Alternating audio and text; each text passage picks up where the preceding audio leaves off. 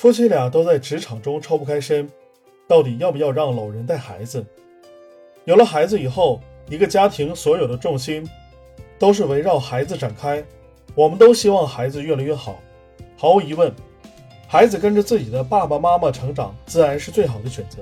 但是现在的社会，很多的小家庭不是特别的富裕，要养育孩子，还要还车贷、房贷，给年轻人的压力也是特别大。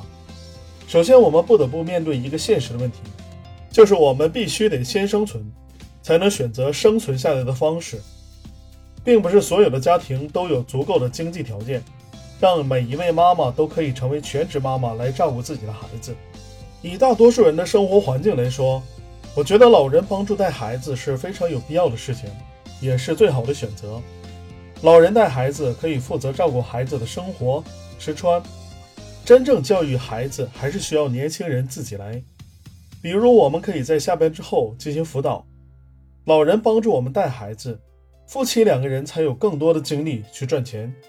这对于家庭来说，更是多了一份经济保障。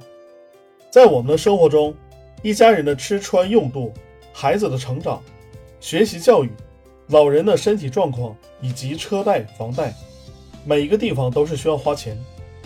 我们经济条件好了，也可以给孩子提供好一点的资源，能够让孩子站在高一点的起跑线上。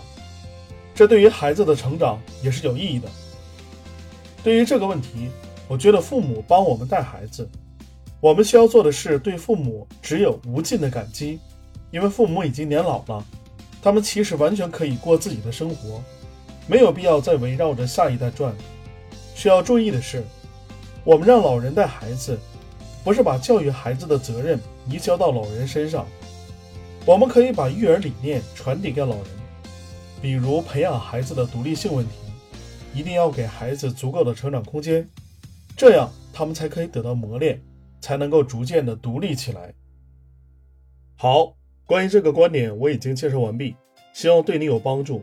欢迎你点赞、关注、评论并转发。我是好猫卡，我们下期再见。